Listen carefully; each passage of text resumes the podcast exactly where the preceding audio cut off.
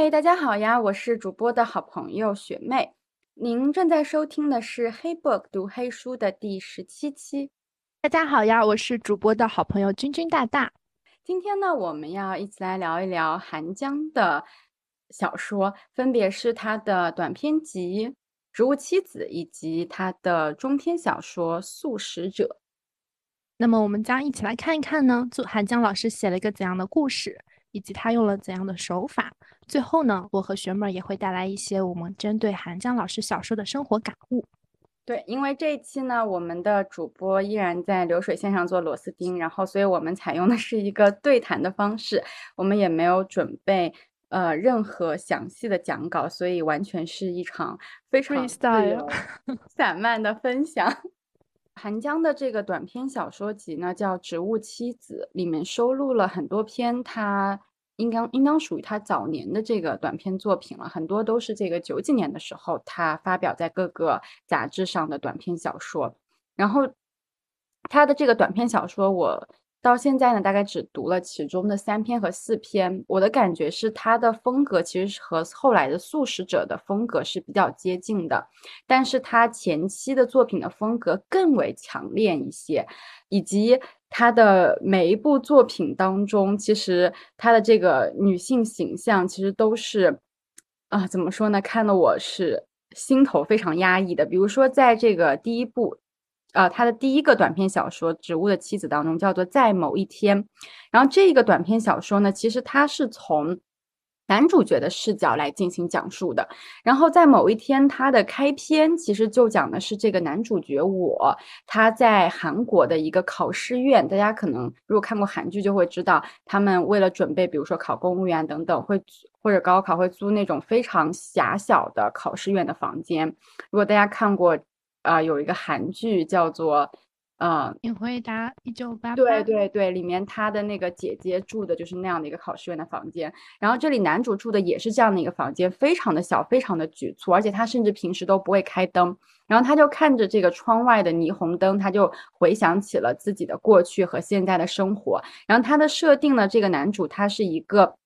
在这个呃杂志社专门。应该是出版社专门给各个杂志送书，然后负责做体力活的这样的一个呃工人。然后他也没有受过什么高等教育，高中读完呢就出来打工了，完全靠着自己的体力，然后每天非常辛苦的工作挣钱。他一天可能要工作十几个小时的时间，所以回来之后也是倒头就睡。然后在他讲完他的这个设定之后，就说到他无意一次在他去某一个杂志社送书的时候，他碰到了女主角。然后这个女主角见到他的时候呢，就发现他，因为他天天在外面送书，所以他脸上全是灰尘，然后那个皮肤都撑了起来，他的脸。有有某一侧的脸甚至都撑得流血了，但是这个女主角竟然跟他说，就是说觉得你的侧脸很好看，大概是这样的话。然后男主就忽然有一种被吸引了，所以之后每次去这个杂志社送书，就会留意到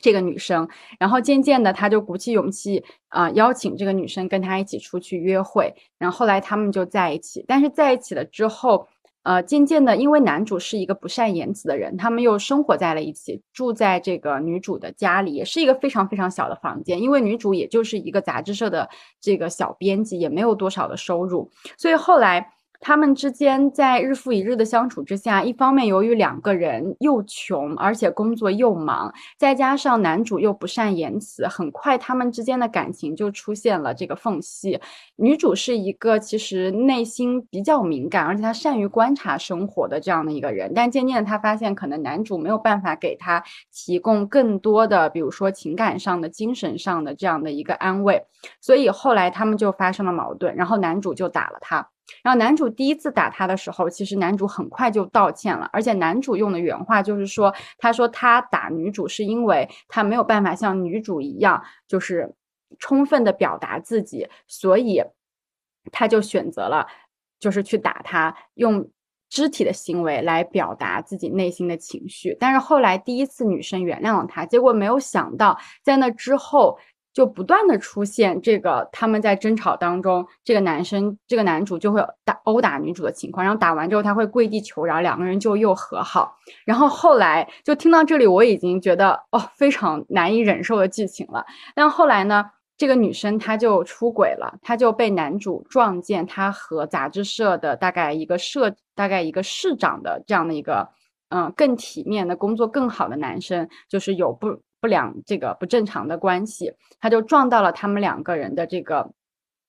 嗯，相当于偷情的行为，所以他就从水果店，也不是水果店，就是一般的这个，嗯，杂物杂卖店里面，他买了一把水果刀，然后在这个他们俩偷情的时候，他就跑撞跑进了女主的家里面，然后对着女主捅了十六刀。然后刀刀甚至是捅向她的阴部，然后后来女生就住院了。住院了之后，当女生醒来的时候，她竟然没有选择报警。然后她跟这个警察、跟医院的医生都说这是我自己弄的。然后在这一刻，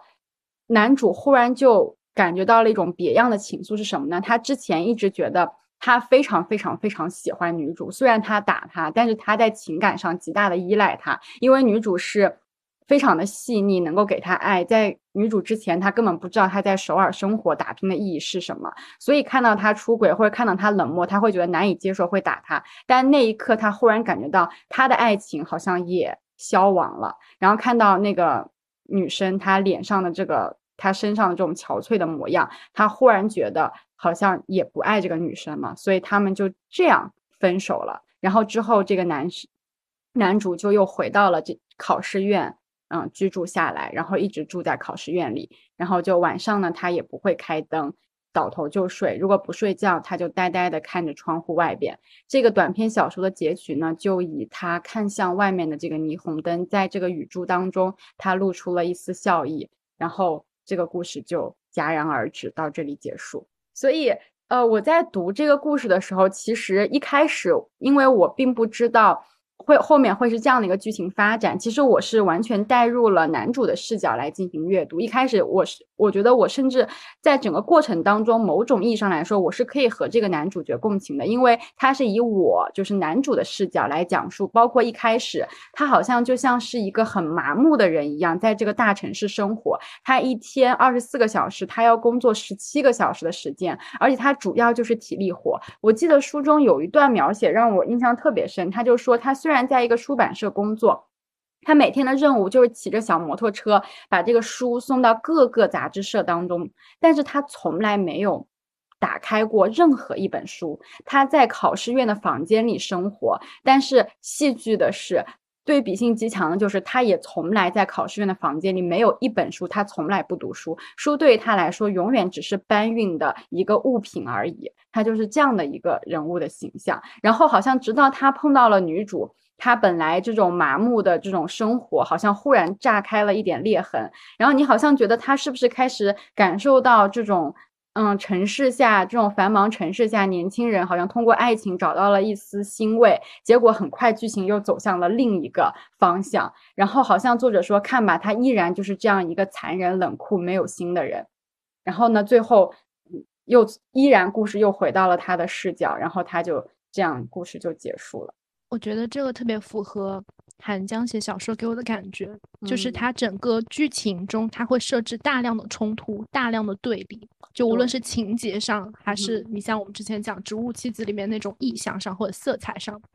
但是到最后呢，他那种巨大的冲突就突然好像是被消融了一样，走向一个非常非常平静的结尾。对你甚至没有办法像我们现在经常看到电影里面。对吧？比如说在这里，最后这个女主，哎，她勇敢的迈出她一步，她去报警，或者说男主得到了他应有的惩罚，他完全不是一个我们说正规意义上的一个传统式结尾。是，就像你看的那他的第二篇《同佛》，他的结局其实也是有一些类似的。对，也是，就是很平静的走向了一个结尾。而且我包包括说到这种男主跟女主之间的爱情的萌生。我觉得在看，就刚刚听你说的这一篇，还有我包括同佛以及那个植物妻子那一篇，就是你会觉得爱情在起源那一刻，它可能并不能够被称之为爱情，它就像是一种情愫，对吧？比如说女主对于在这篇里女主对于男主的一个理解，然后在植物妻子里就是女主对于男主的这样一个陪伴的一个感动，然后在铜佛里呢，又是女主对于男主这样一个怜悯。就是好像抓住了那瞬间的感情，然后把那瞬间的感情以为是一种永久的爱意，然后步入到婚姻或者说步入到这种二人共居的这样一个生活里，然后慢慢发现，哎，原来本质感情或者说人性的本质啊是这样子的。最后慢慢慢慢把这一层剥离开来，但是也没有怎样，就是没有产生一个非常大开大合的结局，就是一切又归于平静。嗯，对，而且好像他的笔下的这个女主角好像都会非常。清醒的认知到自己的困境，比如说我对线下的生活不满意，我对我的另一半不满意，但是他们同时又好像没有勇气去改变这个局面，他们最终就是选择好像。默默的想要在内心消解掉自己内心的这种不舒适感，但是往往，比如说像在后面的素食者或者植物妻子，由于他们没有办法消融，然后他们就变成了想要变成植物、退化成植物的方式。而刚刚可能在某一天，他就会选择，他又去找了另一个男人，但是他好像有着一种破局上的困境，就是他不满意他现在的生活，但是。他内心的不满意是那么的强烈，但是他还得压抑着、压抑着、压抑着，然后最后在这个压抑当中，好有一些改变发生了，甚至这些改变都是一些被迫的，或者只能够说通过这种奇幻的色彩变成植物的方式来，嗯，有这样的改变。对，这个也是我之前。读《植物妻子》的时候，我在想的，就是女性到最后好像她还是没有办法逃出去，或者说脱离她现在的这样一个困境。就是我上一期的时候，当时也在播客里提到嘛，我们大学的时候读那个《出走的娜拉》，对吧？娜拉最后在德国去进行一个戏剧改编的时候，她就是把结局改成娜拉又回来了。所以我就在想，这些女性最后的结局到底要通往何方呢？她怎么样才能够去解决她？她的悲剧在于她认识到了这个困境，但是她的悲剧又在于她认识到了之后，她并不能够有所积极的作为去改变这个困境，甚至于说，呃，我们这个脱困的方式可能是结束一段感情，开始一段新的感情，但是这本质上又有什么不同呢？而且我还发现，就是。读了这他的这个中篇，还有这几个短篇，我发现他笔下的女性人物，韩江特别喜欢用这个瘦削的方式来展现内心女性人物的这个变化。比如说，这个在这个铜佛里面，还有这个植物妻子，还有这个素食者，女性往往都是她的这个身体忽然变得瘦削，比如从一百斤变成七十八天八八七十八斤，她食欲不振，她不想吃饭。通过这种外在的身体的变化来展现他内心的这种煎熬和这个痛苦，但是另一方面，我就会觉得他笔下的这个女性人物就会让我觉得，就是可能是因为这种外在的受削，好像连他内心也变得过于羸弱了。他感受到这种痛苦，但是他都没有改变的这个能力，就是有一种内在和外在这种统一起来，就是他在这个社会里，女性就是这样的一个。嗯，瘦弱的这样的一个单薄的这样的一个形象，对的。我当时看到《铜佛》里面的女主，她发现哎男主角出轨了之后，她第一反应是哎有一点点小，是有一点点小窃喜，因为她觉得好像在往她通往婚姻的，就是踏出婚姻这个牢笼大门上开启了一扇门。但是我就会在想，如果没有这个契机呢，或者说根本没有人发现出轨这样一个事实，那他一直要在那个牢笼里等待下去吗？就是大部分韩江笔下大部分的女性，都好像是被一种过往或者说被一种情节所禁锢住了，他们没有办法去迈出那一步，他们我觉得他们的心中是欠缺了一种力量。就尽管植物妻子里面的妻子她能够成为植物，她也愿意长成植物，最后她有一种归于自然的那种，嗯，怎么说呢？就那种润物细无声那种力量啊。但这个跟我们说的那种内心的反抗的，或者说反抗男权、反抗男性凝视那个力量是不同的。嗯，在我个人看来哦，就是韩江笔下的这些女性，她们都很聪明，就是她们并没有说被生活的这个。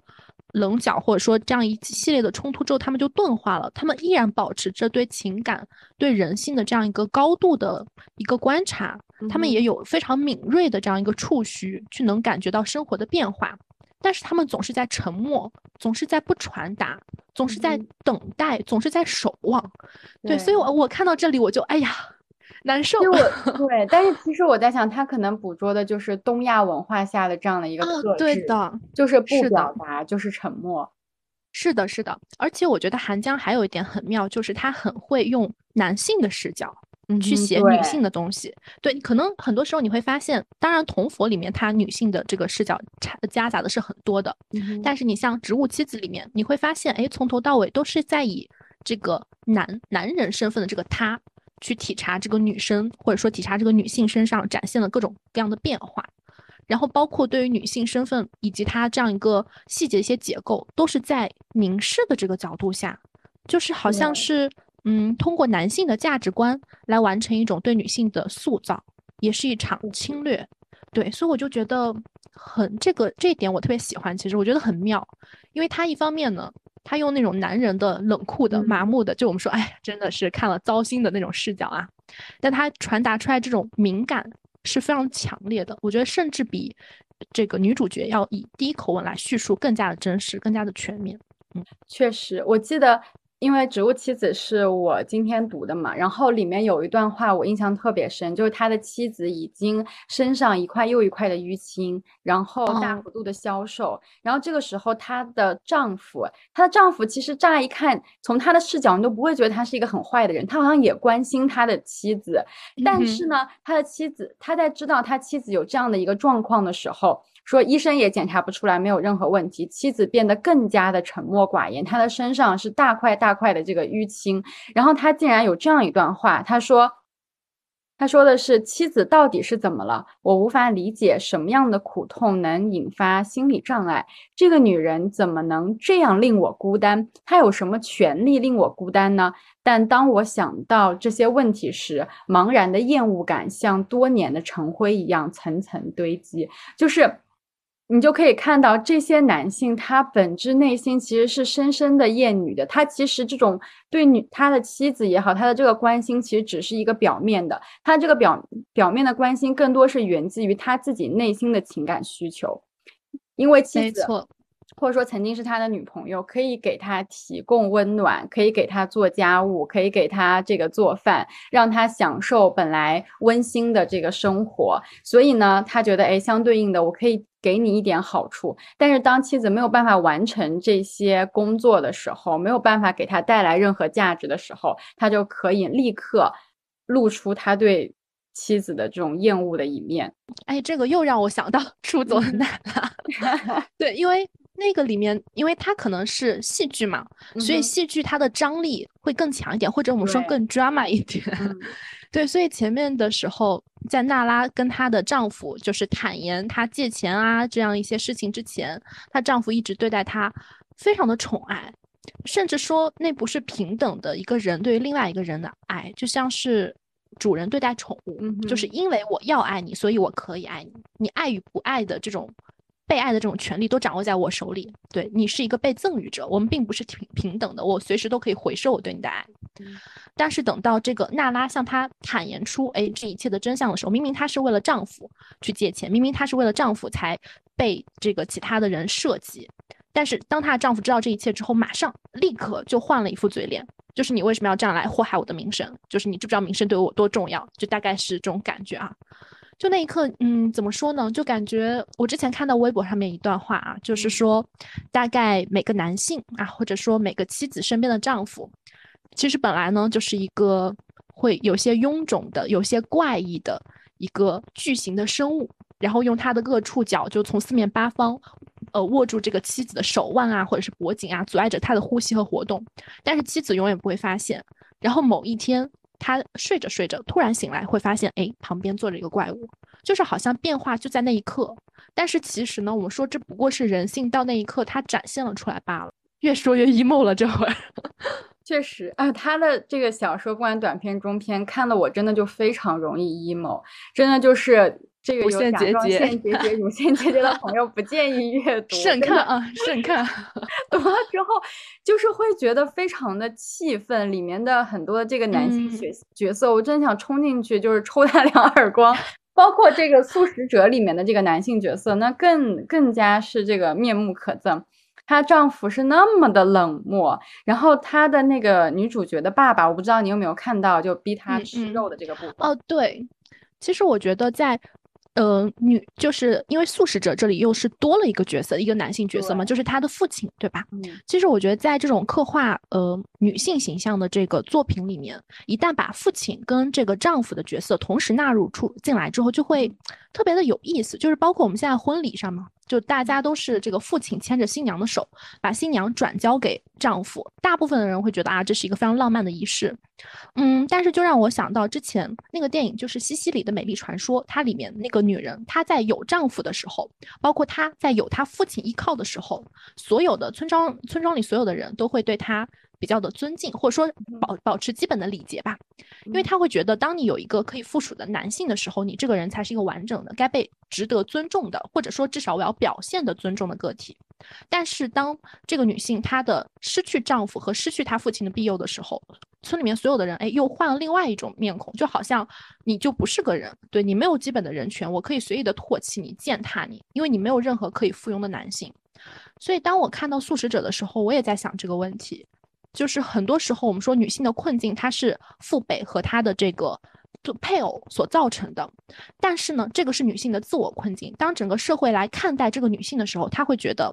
在你成年之前，对吧？你是一个需要你父亲来依靠的人；在你成年之后，你是一个需要你丈夫来提供支持的人。那如果你没有丈夫，因为一般来讲大家都父亲嘛，这个就看不太出来啊。但是如果说，哎，一个女性没有丈夫的话，大家就会觉得，哎，这不是一个完整的人，这不是一个正常的人，这不是一个正常女性该有的这个样子。所以就是你自我的一个困境跟外界怎么去看待你这样一个双重枷锁，我觉得这个对于女性来讲非常的痛苦。嗯，对，而且特别是你刚刚讲到婚礼上，父亲牵着女儿的手，把她交给未来的丈夫，你不觉得就特别像法律上的一个概念，就是。动这个动产交付交付是通动产交付的概念，就是这个动产物它的物权变动是通过交付来完成的。就像这个女性就像是这个动产的这个对，它就像是一个物件一样。它这个物件，它本来它是归他的父亲所有的，它的所有权是在他的父亲。然后现在他结婚了，他所有权要变更为他未来的丈夫。那这个。物权的变动如何实施？如何实现呢？就是靠交付啊！法律上规定就是靠交付。对的，所以在婚礼上也是父亲把这个女儿的手 手交付给了。哦，所以婚姻的本质就是交付行为。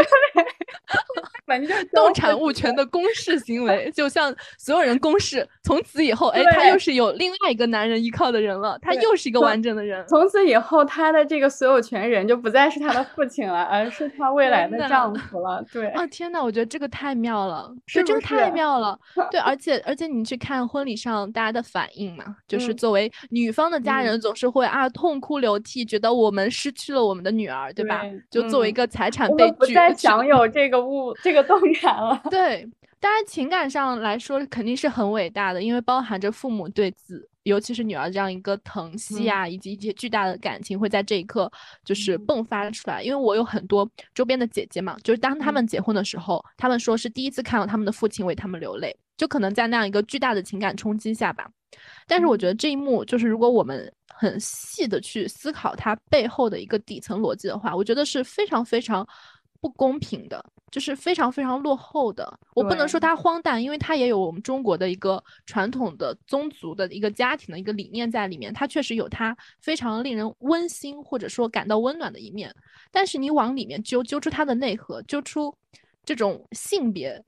平等关系的这样的内核，也是这样的吗？它应该就是来自于西方吧。因为就这个动产交付，我感觉 动产交，我受动产交付式的婚礼，难道不 就是应该是跟西方是这样的吧？我们国家不是那个什么一拜天地，对，是的。你要说我们刚刚那种一般是西式婚礼，对吧？你才会有这样一个交付的环节，对对。但是你想，我们西方国家，你还记得我们大学看那个《傲慢与偏见》的时候，其实是不是也是这个概念？那你对于女儿的物权可能就更强烈了，因为女儿没有这个遗产继承人的资格嘛，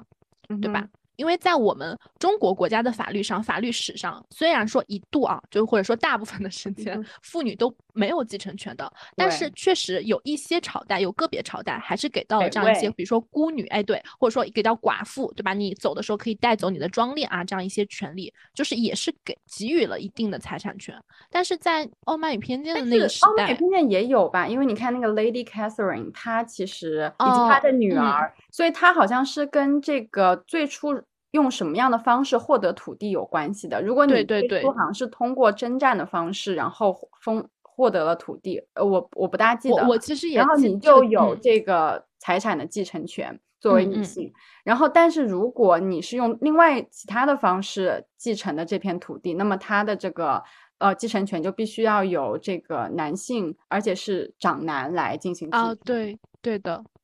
所以就是好像是要看有一些女性她就会享有继承权，像那个 Lady Catherine，她为什么在奥美对对那么拽？那么拽，就是因为她 她有钱的人的所有所有物啊，她是她她享有财产，而且她绝对是呃所有权人，而且她的财产没有她的财产后来应当是由她的女儿来继承，而不是由她的侄子达西来进行继承，就是。对，达西不可能继承，因为是他妹妹的那个儿子。嗯嗯嗯。也就是说，他甚至还可以决定，就是他的他死后这个财产由谁来继承，还是他的女儿来继承。嗯，哎，对，这这这里除了土地的方式，是不是还有那个 Lady Catherine 她的一个头衔的一个关系？就是是不是双重加码？一个就比财和权。对，但是他的这个他的这个财产应该也是跟他的头衔是密切对，也是啊。对吧？还是一体两面了，所以还是那句话呀，得有钱有权的。对，然后我们再来看韩江的作品里这些女性，她们的工作是什么？比如说在某一天里面，就是我刚刚讲的第一个故事，就是这个女性被捅了十六刀这个故事。她只是一个杂志社的贫寒的小编辑，然后也是住在地下室这样的房子里，所以她其实。从工作上来说，也是属于默默无无闻的这样的一个工作，而且他的工资完全没有办，可能勉强自给自足，但是其实想要在大城市立足也是很难的。然后，对，等到素食者，素食者她这个女性，她的工作其实她是一个呃兼职的工作，她甚至都没有一份全职工作了，她的只是一个兼职的工作，她兼职给人家画这个画画画，所以呢。也就是说，从他的这个工作也没有办法让他自己就是自给自足，能够嗯有很大的一个财产自主权。对，然后。在《同佛》里面，《同佛》里的其实这个女主的工作相对，她也是她是一个在家工作的一个插画师，好像对对吧？但是她在家工作就意味着她的这个自由职业的属性，意味着她和这个社会的联系相对来说比较的薄弱，就比较的薄弱。而且她画插画是被她丈夫非常看不起的，她丈夫曾经就对她说：“你记得吧？”她说：“你画这个有什么出息？根本就没有未来。”所以她丈夫也很鄙视她的工作。所以在她的这个作品里面，这些女性的工作，要不然是可有可无的，啊，或者是丈夫瞧不起的，或者是其实也是非常卑微的。对，没错没错。而且你像，嗯，在那个我记得《同佛》里吧，她那个丈夫，他是个电视节目主持人嘛。对吧？集万千宠爱于一身啊，就好多女粉呢，半夜打电话，对吧？所以这个高下就立见啊，就虽然说没有真正的高下，但至少社会世俗的这个目光就高下立见。包括到了《植物妻子》里面，就干脆是辞掉工作了，对吧？就是本来递交辞呈，这觉得我又是觉得很讽刺的一点，就本来递交辞呈是为了走世界，就是去远方啊，就是诗和远方。结果对着，因为对一个男人的爱意留在了这个地方。我觉得这个其实是很多现在当代的小说、电视剧啊，就类似于这种爱情主题的作品，会传达给大家的一个。就是经典式的一个开端，就是哎，女主本来是一个多么自由、多么追求这样一个自由生活的人，然后她为了另外一个个个体啊，牺牲了自己这样对自由的追求，然后留在了这里，然后他们幸福的过完了一生。这就是 我们说常见的这样一个正统的作品，但我们都知道这不是现实。所以我在想，刚刚我们提到为什么他笔下的女性她能够。好像忽然有一天，她感受到了自己内心的痛苦，她感受到了这个世界对女性的不公，或者说我们不说那么大，就是她的这个家庭当中，她受到的不公正的待遇，她作为第二性的这种困境，但是他为什么走不出来？因为他走出来之后，他的工作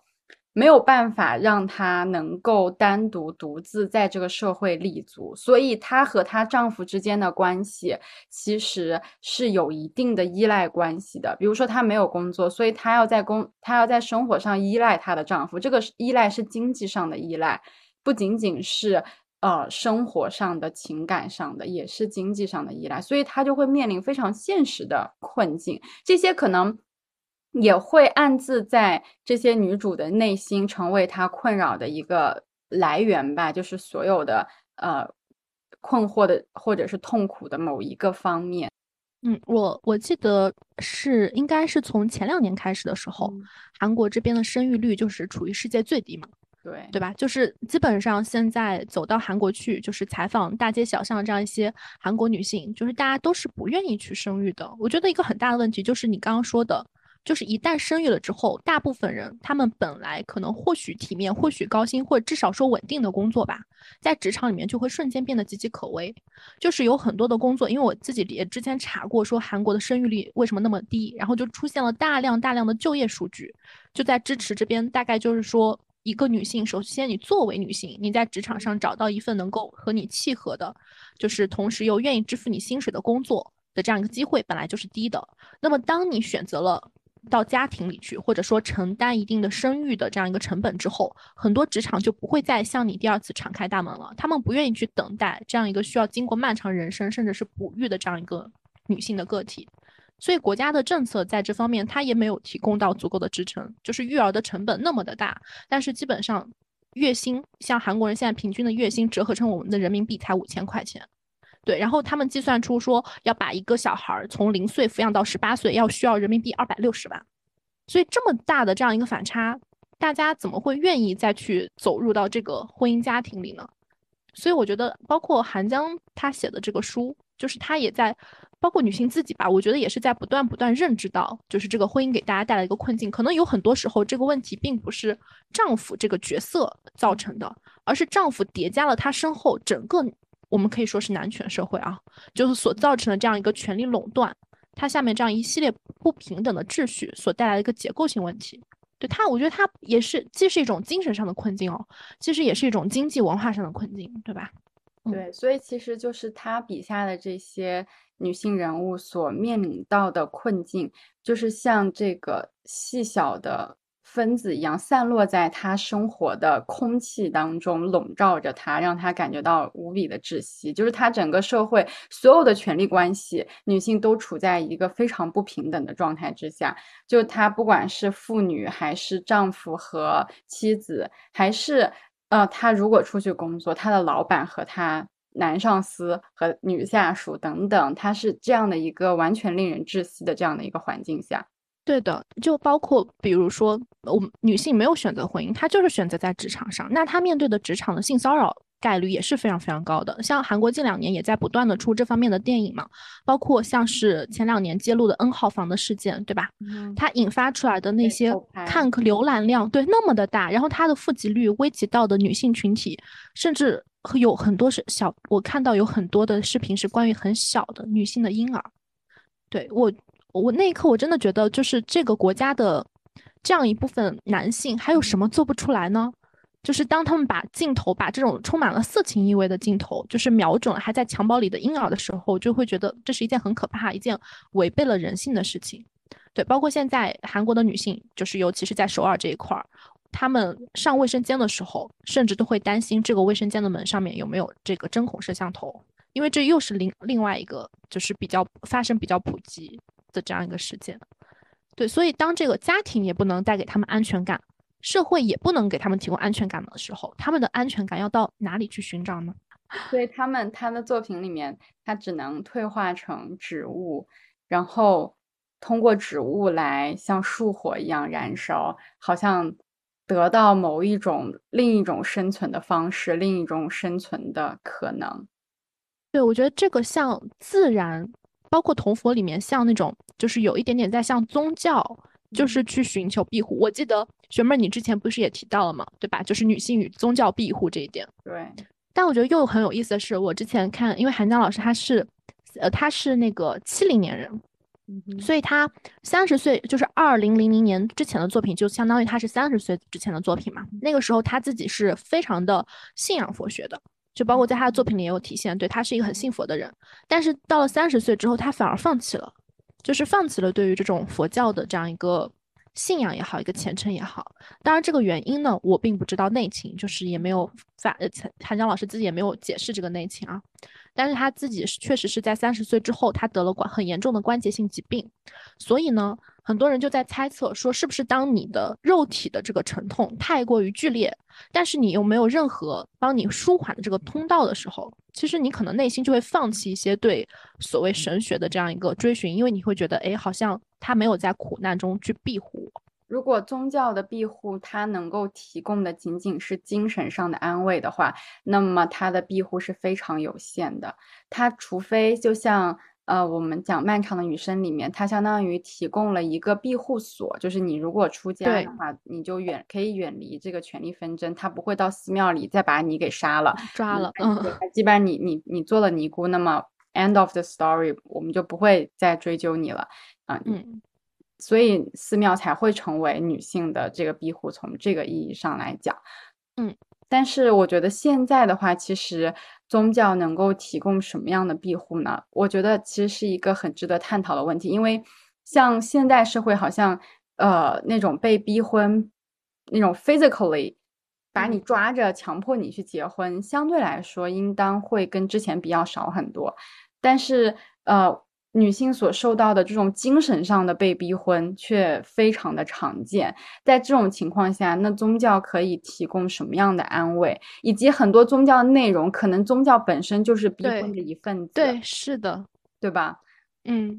所以其实我觉得这也是更嗯，现在可以探讨的一个困境，就是女性当她。呃，他感受到了社会上的这样的压力，像《寒江》里的这个女主角，她的父亲、她的丈夫以及整个社会对于她的这种压迫，然后她甚至都没有一个可以精神依托的宗教。那么这个时候，她的出口在哪里？只她如果去。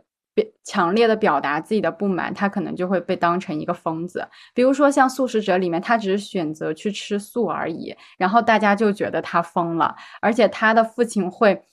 强迫打开他的嘴巴，把食物肉塞到他的嘴巴里。而他的母亲是帮凶，他的姐姐在当时也是帮凶，她的丈夫就是冷漠的在旁边看着。像是女性，像是母亲和姐姐的角色，我觉得也挺耐人寻味的。对，就是。怎么说？要么她死去，成为一个女性对于自我起源的一个探索，或者说一种情节的一个寄托处。就是一般这种在作品里面呈现，她就是一个死去的、被反复思念的这样一位母亲角色。要么她不得，她仍然活着，但她成为了男权社会下就是被男性精神濡染过后的一个牺牲品。就是你说她残酷吗？就有很多时候我看到很多作品里面这样一个女性角色。就是我们会把它称为精神男人，对吧？你觉得他们残酷吗？其实我觉得更多的是他们很可怜，就是因为他们不得不倒戈，或者说不得不让渡，不得不去妥协，把自己的一部分转化掉，就是没有转化成植物，成妻子里面植物，但是转化成了男人，对，转化成挥刀的那个人。他们如果不把自己转化成男人，他们就只能把自己转化成，就是。羔羊，对吧？你要么做羔羊，你要么做刽子手，你做哪个？啊，其实我觉得《素食者》里面那个姐姐的形象还挺有意思的。我不知道你有没有看到后面，还没看到那里。嗯，你说。呃，因为它里面的这个姐姐在刚开始的时候就是一个典型的贤妻良母，然后后来她的妹妹，然后在相当于已经被确诊了，被社会确诊了有精神病，然后呢？呃，之后对他妹妹的照料，其实并不是由他的父亲和母亲完成的，而是由他的姐姐完成的。所以他的姐姐就一边要养家，她有一个儿子，然后她的丈夫其实也没有什么收入，然后一面她要照顾她的妹妹，然后在这个过程当中，后面又发生了很多的剧情，而且有一部分他的主角是这个姐夫。但是后来，呃，我觉得比较妙的是，这个姐姐的心态开始发生了变化。就如果说。这素食者张素食者的这个女主妹妹，从小说的一开始，她就已经从怪诞的梦境中醒来，从麻木的人生中惊醒，开始，嗯，通过吃素的方式来反抗自己，而她的姐姐则是一个成长型、变化型的人物。她在一开始就是一个，嗯，传统意义上的这样的一个贤妻良母的角色，但是之后在他照顾妹妹的过程当中，在他不断的想为什么我的妹妹会变成这样的过程当中，他也开始做梦了。然后从他的梦当中，他好像一步一步的在经历他妹妹曾经经历过的。然后他忽然渐渐渐渐的开始，嗯，理解他的妹妹。我觉得其实他的姐姐的这个形象，其实我觉得也很妙。然后在这个小说当中，就是他很喜欢用梦境来展现人物的变化嘛。就我觉得这一点其实还挺耐人寻味的，也是我觉得，呃，不管是从小说的技巧上，还是从这个情节的设计、内容的深度上，我觉得都是呃写的非常好的一点。是的，是的，我觉得这里就可以过渡到我们的第二个部分，就是韩江小说里那些蕴藏着的梦境也好，或者说植物也好，这样一些意象，或者说这样一些借助于表达情感的一个载体。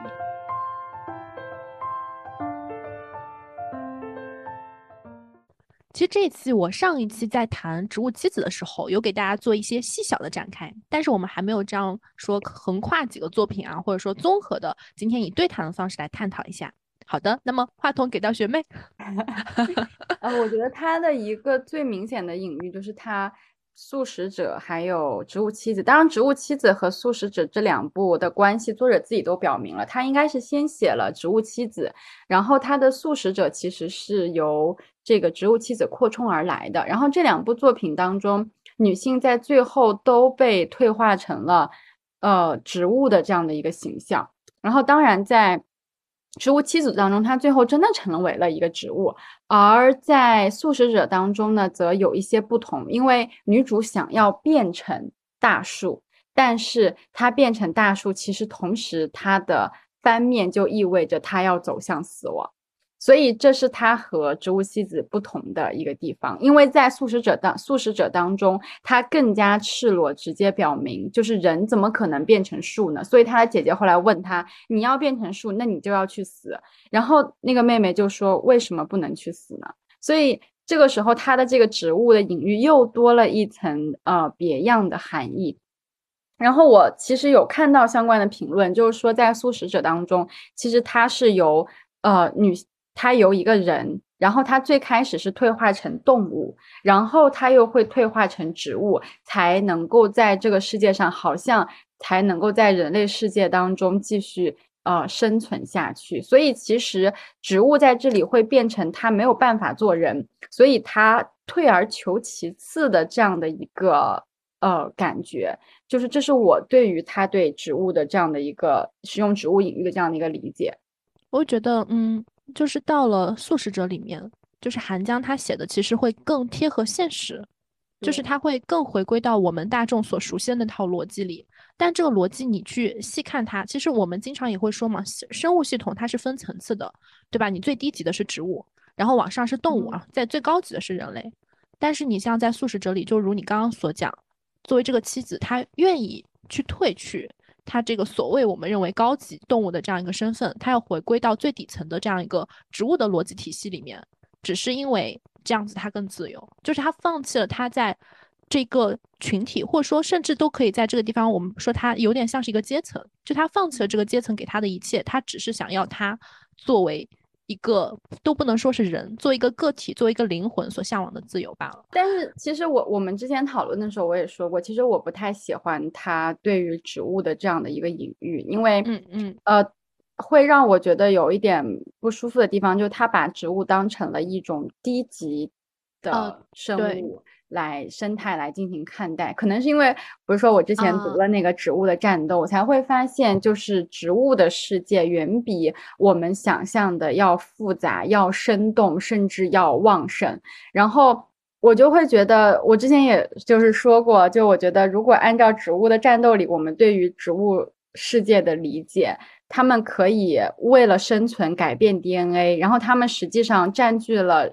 世界几乎所有的角落，当时从人就是从海洋，然后生物从海洋转移到大陆，其实最早是由植物来完成的，而不是由动物来完成的。所以，如果我们将女性最终要退化成植物。然后，如果我们换一个视角，植物不仅仅是一种低等的生存的姿态，它其实是另一种生存的，在这个世界上存活的这样的一种方式。会不会有一个别样的视角，或者或或者说会有一种嗯别样的感受？所以，其实这是我读完。植素食者，然后又读了《植物的战斗》来想到的，因为其实植物它有旺盛的生命力，它可以也有非常强大的生存能力，而且它在这个世界的位置，因为我们人类总觉得自己是万物的灵长，所以我们将植物简单的看作了低级的生存、低级的这个生物，但实际上生物。植物可能在某种程度上要比人类更高级，它们可以共享 DNA，甚至在这个书《植物的战斗》这本书当中，认为其实某种程度上是植物驯服了人类。比如说，我们经常会觉得我们种植小水稻，然后呢，我们种植小麦，是我们驯服了小麦和水稻。但有没有可能，它的另一层逻辑是小麦和水稻驯服了人类，让人类种植它们来让它们继续延续下去？所以从这个意义上来讲，就是。女性把它比喻成植物，是不是意味着就是在看似逼仄的人类空间当中，另外一层面，我们也是生活在这个世界上，生活在这个地球上的。我们可以像植物一样，就是刺激出另外一种更旺盛的力量，像它最后的素食者的那个隐喻，像树火一样燃烧，就用一种更加古老的、原始的、强大的、不可撼动的方式占据这个世界，成为这个世界。地球上无处不在的，就是这个苔藓也好，还是它的这个花花草草蕨根也好，肆意的疯长。就是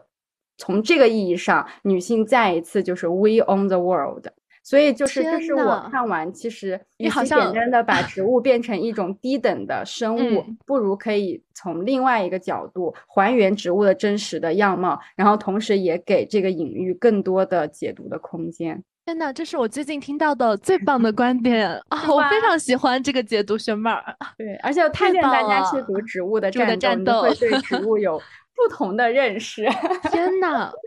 哦，这里这里我也想推荐一个，呃，怎么说呢？我们一直说爱死机，爱死机很火嘛，但其实我们中国有我们中国式的爱死机，我不知道大家有没有在 B 站上看过一系列的动漫，它是已经做成那种分季了，叫做《胶囊计划》。我在这里强推，我觉得它是带有我们中国传统元素的爱死机。我为什么要推这个《胶囊计划》呢？是因为刚刚学妹你提到，就是有的时候我们会自以为自己是高级的人类，对吧？但是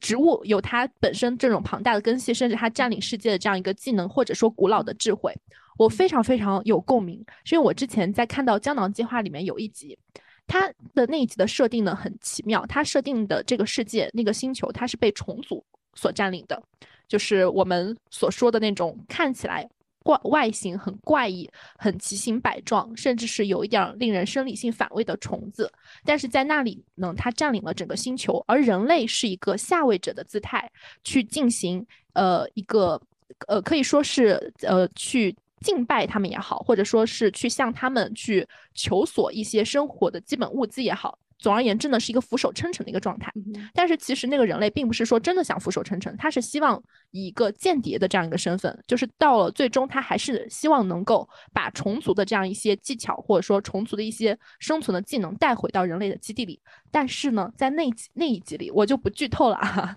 但是在啊，真的呀！哎呀，天呐，那那我就不跟观众呃听众朋友们剧透了。对，但是那一集你看完你会发现。就是你会不会有这样一种感觉？就是当我们自以为我们掌握了一切，我们所拥有的不过是聪明，而而作为虫族，或者说作为你刚刚口中所说到的植物，他们拥有的是一种智慧。对对，所以这个就特别能够征服我，你知道吗？我就觉得，哎呀，太妙了。对我非常喜欢你刚刚说的那个，就是有时候水稻是在被我们驯化嘛。我之前看奇葩说的时候，我也看到一个很有趣的一个说法，就是我们总是很爱狗狗，就是觉得我们是那个主动去爱狗狗的人，狗狗只要听我们的话就可以了。但是会不会有一种，就是这样一种设想，或者说有有没有这样一个可能性，在未来的某一天，就是其实狗狗才是那个上位者，就是它非常的享受我们作为。主人这个角色，好像 cosplay 一样，你知道吗？就是作为主人这样一个角色所带入的那种自以为是的成就感，就是自以为是。里面有一集是这个猫猫最后站啊，对，是的，就是很就是享受着那种感觉。所以我觉得在这个逻辑上，或者说学妹你刚刚给出的那个解答，它是一个。当然，现阶段我们很难实现，但是也许它是对未来世界一个具有非常非常冲破性的答案。就是为什么整个世界不能解构呢？就是为什么我们一定要基于人类个体的这样一个逻辑去探讨性别之间的一些关系？因为其实究极本身嘛，我们男女之间这样一些差异，很大的程度是由我们的生理构造上面。对吧？发生的就是在最开始的男性重狩猎，女性重采集，也是正是因为我们身体的不同，然后从母系到父系的这个过渡，也是大家对生理机能的这个侧重的不同，然后所产生的这样一个经济劳动工具作用的一个差距，然后慢慢形成了整个经济文化的逻辑，以及形成我们现在两性之间冲突难以得到解决的这样一个困境。对，哇，学妹，我太喜欢这个点了，我今夜将因此难以入睡。确实，因为我有的时候就在想，与其就是在这种逼仄的人类空间里面，为了好像要女性的那个生活困境那么难，然后好像永远和男性处在对立面，被男性打压，然后想平权的路上那么的艰难，不如其实最重要的其实。是像，如果我们像植物一样思考，或者说像虫子一样思考，或者以另外一种方式，就是有更旺盛的生命力。因为重要的并不是人类空间，而是这个世界，是 the world。所以就是，也许是另一种呃思维的方式吧。就是我甚至觉得，就是哪怕说我们不能够成为植物，就是我们是否能够建立起这样一个和植物的连接，或者说和植物和动物的连接，就像是。阿凡达里面 就是那种感觉，你知道，我当时看的时候我还非常的，我觉得他首先我很震惊于他那种奇思妙想，就已经吸引我的，当然也有特效啦，但他那整个剧情的设计，就好像在这样一个世界里，就是你和所有的生灵之间，你们都是平等的。就是你们都是可以互相连接、互相产生反应，你们可以交流、可以思考，在互相擅长的这样一个领域里，或者说这个水陆空三地，对吧？你自有自己的天地，已经不局限于你是人，还是一株花，还是一棵草。对，哇，这种真的是非常非常的奇妙。而且，其实我一直觉得，如果女性她的这个平权要能够进一步，呃，女性的地位能够得到进一步提高，我有的时候其实我会。幻想是通过未来，可能必须要通过科技来进行实现，因为我觉得科技对于女性地位的提高带来了非常非常重大的影响。首先，它让世界上绝大多数的工作都不再依赖于体力活，而依赖于你的大脑和智慧。然后，以及包括科技可以让女性从繁重的家务当中解脱出来，你不需要手洗衣服，你也不需要就是。嗯，再去自己洗碗，自己洗碗。所以有越来越多的女性，即使她做家庭主妇，她甚至可以做一些兼职的工作，等等等等。我觉得在未来，比如说，如果我们未来就是像你刚刚说的，或者像现在那个苹果的 Vision Pro，如果我们之后生活在一个类似元宇宙的世界里，大家都用阿凡达这样的一个 Avatar 的身份生活，那这个时候性别真的还重要吗？还是说？它是不是能够从某种程度上直接破局来解决我们现在的这种困境呢？嗯，我觉得，当然，我觉得这个不能绝对论啊。但是我会觉得它从某种层面上拓展了这种可能性。因为像在现在我们再去衡量身边的这样一些个体的时候，我们会很很自然的分成男性和女性，对吧？但是如果我们说我们这盘棋做的足够大，或者说我们现在提供给大家的生存空间足够的丰盛。我们将不同的个体、不同的动物个体、不同的植物个体都纳入到这个空间来，那么我们会从二元走向多元，那么势必我们的价值观也会更加的宽广。对，但是这个要多久能够实现呢？我觉得在科技层面上啊，现在仍然是未知的，因为这个想法，呃，对于现在我们来讲，还是仍然是过于的大胆，对吧？因为它确实可能要迈出很多步，而且。说实话，刚刚我们提到科技的发展推动女性的进步，但是那个推动科技发展的人，他是男人还是女人？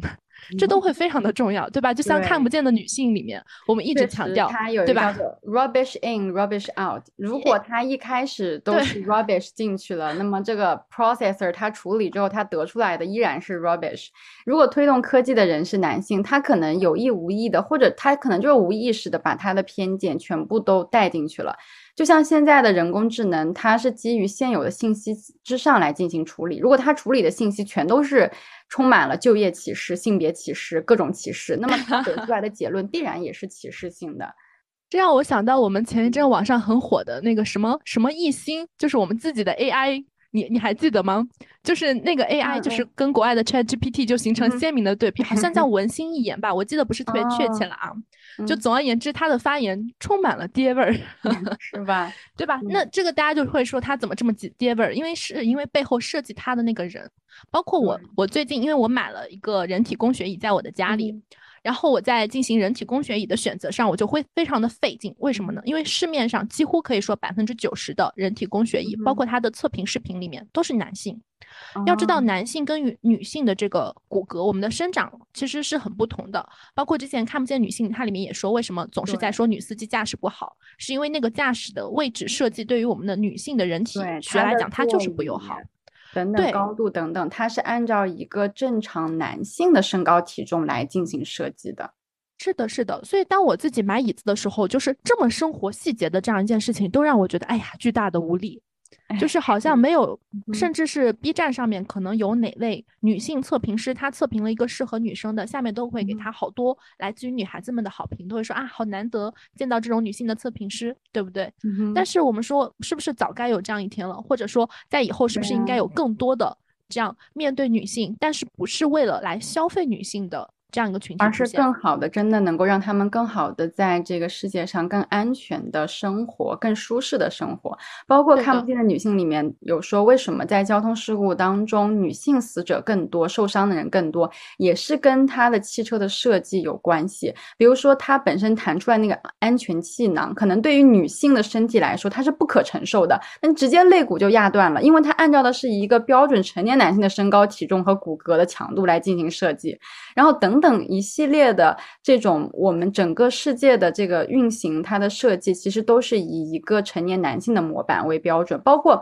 我们看到那个人体解剖，那一般标准的也都是一个男性的骨骼、男性的这样的一个躯体。对的，我觉得当把这个科技的发展限缩在医学这里，我们就会觉得更加的无奈。因为有很多女性的这样一些生理性的问题，对吧？比如说我们以前中世纪，甚至都不能说中世纪，近代的所谓的歇斯底里症，对吧？通过各种各样的这个方式来解决，以及对于女性的这样一个抑郁症的判断，觉得哎，女性她只是这个呃婚后啊，这个性生活不太顺利，就是这样一些非常粗鲁的臆断，不夹杂任何人文色彩的这样一些医学关怀，就会让我觉得女性在。医学道路上，因为你更直接承受到的是来自身体的伤害嘛，这个可能比精神的伤害它更加的直观，更加的可预见，而且对于大部分的女性来说，它的冲击力是更大的。嗯，因为有一部分的女性，也许她会没有那么强烈的精神诉求，或者说这个社会限制她，她还没有那么快的精神觉醒。但是身体是每个女性最基本的一个身身体权、健康权，对吧？所以当我们遭受威胁的时候，这些东西就是第一位的。嗯，所以我想秒向大家展述的就是，科技纵然是我们女性将来发展就是解决可能会解救我们的工具之一，但是这个掌舵者，这艘船是谁在开？这个对于我们来讲也很重要。那么在这个掌舵者是男性的时候，我们可以做些什么？就是才能够让这艘船实现更多的女性驾驶员。对，这个是我非常嗯，就是我渴望解决啊，但是我不知道该如何去，对，靠我一个人也不没没法。对，OK，那就到了我们今天最后的结语，谈谈大概的感受。嗯，我想谈一谈，就是在这个素食者还有植物妻子里面，其实我还想分享的一点，就是这里面的这个女性形象，其实最后其实都，特别是素食者，她已经被。认定为是一个疯子，呃，其实，在人类社会，如果她是一个女性，她又是一个疯子，那按照福柯的分析，她就是已经处于这个社会的权力最底层。但是，其实我更多的想说的是，她好像解构了一个女人是如何一步一步一步的变成外面社会看到的这样的一个疯子的形象的，也是让我觉得非常，嗯，写的非常好的一点吧。而且，但是我其实不是对他的小说，我其实总的来说我不是特别满意的一点，就是在于我读的非常的这个压抑，就他向我们展示了他是怎么样一步一步变成疯子的，但是很多时候我就会想问，so what？就是 OK，那么，因为我觉得在女性平权历史的争斗当中，其实很多时候最终女性不发疯，哪来的这个平权的成果呢？比如说最经典的女性的这个投票权，它就是上个世纪呃一九一一几年的时候，当时英国的女性她们会上街去游行、去示威、去砸窗户，以及它最终是一个。呃，女性跑到了这个皇家马场当中，然后把这个女性平权的标语贴到了正在要比赛的国王还是一个王子的那个马的身上，结果他被这个马踢死了。然后呢，在外人的眼中，他绝对就是一个疯狂的形象。但是就因为他的这样的一个疯人的疯举，所以他上了新闻的头版头条。然后忽然有社会上的关更大的关注度注意到，哦，原来现在的女性在做这样的一件事情，她们想要投票权。然后紧接着几年之后，国会呃英国的议会通过了相关的法案，然后就有了这个女英国的女性就从此有了投票权。所以我觉得，呃，韩江的小说向我们展现了一个女性是怎么样一步一步的变成了外人眼中的疯子、不可理喻的行为。她想变成一棵树，但是同时，我觉得我们完全没有必要。在就是担心成为这样的一个疯子的形象，就是我觉得，呃，完全不需要去害怕成为这样的一个疯子的形象。既然现在我们已经理解了女性是怎样一步一步一步变成外人看到的疯子的，so just go mad。就我觉得 没有任何问题，而且真的是所有的平权其实都是通过发疯得来的，没有发疯没有权利。天呐，我们不会被封号吧？我会吗？但是我我我我还是我非常的赞同啊！从我个人的角度来讲，我非常喜欢刚才那对话，因为我觉得，但凡是一场运动，它就是需要激进的人去不断的把那个红线向前拉。然后刚刚说到韩江的作品，呃，其实对他没错，我也觉得就是里面的女性角色，她最后是在发疯。但是这个疯呢，就像我们前面说的，嗯，他们它还是一种压抑的，对，它是一种压抑，对，就我 发疯但并不多，对，它是一种压抑、令人窒息的发疯。他的这种发疯依然是对自己自我主体的一种巨大消耗。我觉得是这样啊，就是有没有种可能，我从这个角度来解答你这个问题？就是我觉得韩江他的小说呢，他刻画的是一个群体的女性的印象，就是他并无意说推出一个个体的女性英雄来供大家去参照、去学习，他更多描写的是我们说是女性的芸芸众生，就是那些被困住，然后慢慢开始觉醒，然后想要脱困但不得其法，可能变成了一棵植物，或者说可能就籍籍无名，然后。在接下来的这个婚姻和生活中继续挣扎的这样一批女性，她们始终是这个社会的大多数。嗯，这个呢，我觉得就是群体的女性，包括很多时候我们也会说，嗯，告诉我们的妈妈，或者说告诉我们身边其他的女性长辈，或者是说朋友，我们深看，我们看到了她们陷入这种不幸的婚姻，我们总是想做点什么，但是我们又无法帮助她们。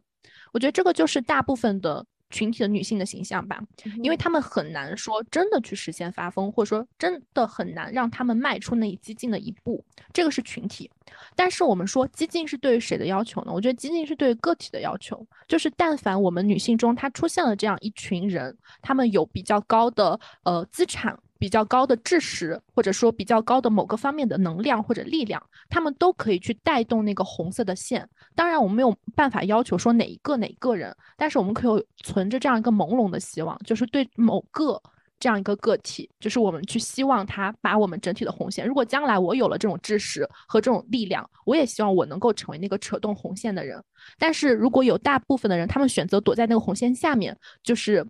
呃，看似坐享着这个红线往上升给他们带来的福利，我也是完全可以理解的。因为毕竟女性的群体，大部分人还是平凡的、脆弱的、羸弱的。对，就像这个小说里面，他们非常的单薄，无论是他们的身体还是他们的精神，他们经不起更多的打击。那么这个时候，如果他们选择了退缩，或者说选择了静止，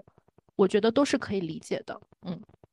但是确实啊，只能看着嗯确实是很压抑。对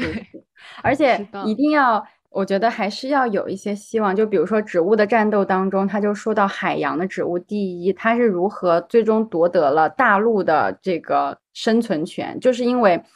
一代又一代的第一，随着海洋的这个潮流被冲到了这个大陆上，然后他们一代又一代都死去了，但是他们把他们的尸体留在了大陆上，然后终于有一天，他们留下了足够的尸体，这中间产生了 DNA 的变化，然后他们就这样登陆成功了。所以他的登陆的成功是一代又嗯一代死去的第一，就是被不断哦的冲到这个大陆之上，然后终于可能嗯漫长的时间过去，然后发生了一点一点点的这个变哦化。所以我觉得可能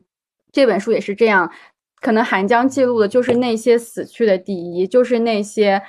呃认识到了自己的困境，但是由于我们的时代还没有到那个地步，没有办法嗯改变的那些女性，所以我觉得可能记录本身也有它的意义在吧。就是，哦但是作为对的未来，嗯、嗯依然就是要相信有 DNA 改变的一天。天呐，我今天结束了这个之后，我马上就要去下单一本《植物的世》啊，《植物的战斗》，对不对？植物的战斗，植物的植物的战斗，对，战斗，你看。天呐，本来想着给韩江老师推推书，但是最后在我心目中刻骨铭心留下，我马上要去买这个印象的是这本。植物的战斗，对，天呐撸，对，所以你看，女性女性话题，它归根结底是一个生物学问题。它是一个它是一个普世的话题。对的，对的，对这个这个点我我非常的喜欢。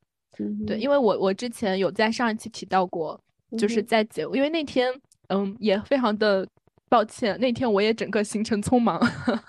所以我在最后的时候，我是希望能够给出一些，就是哪怕是非常朦胧的这样一些方向，但是迫于当天时间啊，录不到那趴了。但是我觉得今天的这个对嗯话，它就让我看到了那个朦胧的方向。我我我认为啊，应该也会让我们的听众朋友们 就是感受到希望。对，有一些希望。对，就是我们确实是可以把我们的希望就是寄托在各个嗯。地方，无论是说，就是我们刚刚提到一系列这个个体红嗯。线往上拉呀，就是我们群体不断不断从通过这样一批牺牲了的第一去实现这样一个群体式的逐渐逐渐向前增长，甚至是让我们整个生物体系更加的多元，我觉得这都是很好的方向。对，至少让我们心里在过着线下这种平凡的、逼仄的、充满困境的生活的时候，心里还能够存着一些细微的 光芒。对，OK，那我们今天的分享要不就到这儿，嗯，好的，来说个结束语。结束语嗯，有有台本吗？没有吧？要不暂停录制一下吧，台本哦好歹给解决，让到时候小福娃好剪。哦，开嗯开始了。好的，听众朋友们，那么我们今天的分享就到这里。那么希望下一期我们的主播可以回归，然后和大家来谈他最新啊、挤出时间在 披披星戴月读的书到底是什么呢？我们非常期待。那我们今天的这个呃播客就到这里，拜拜，拜拜，下期再见。下期再见。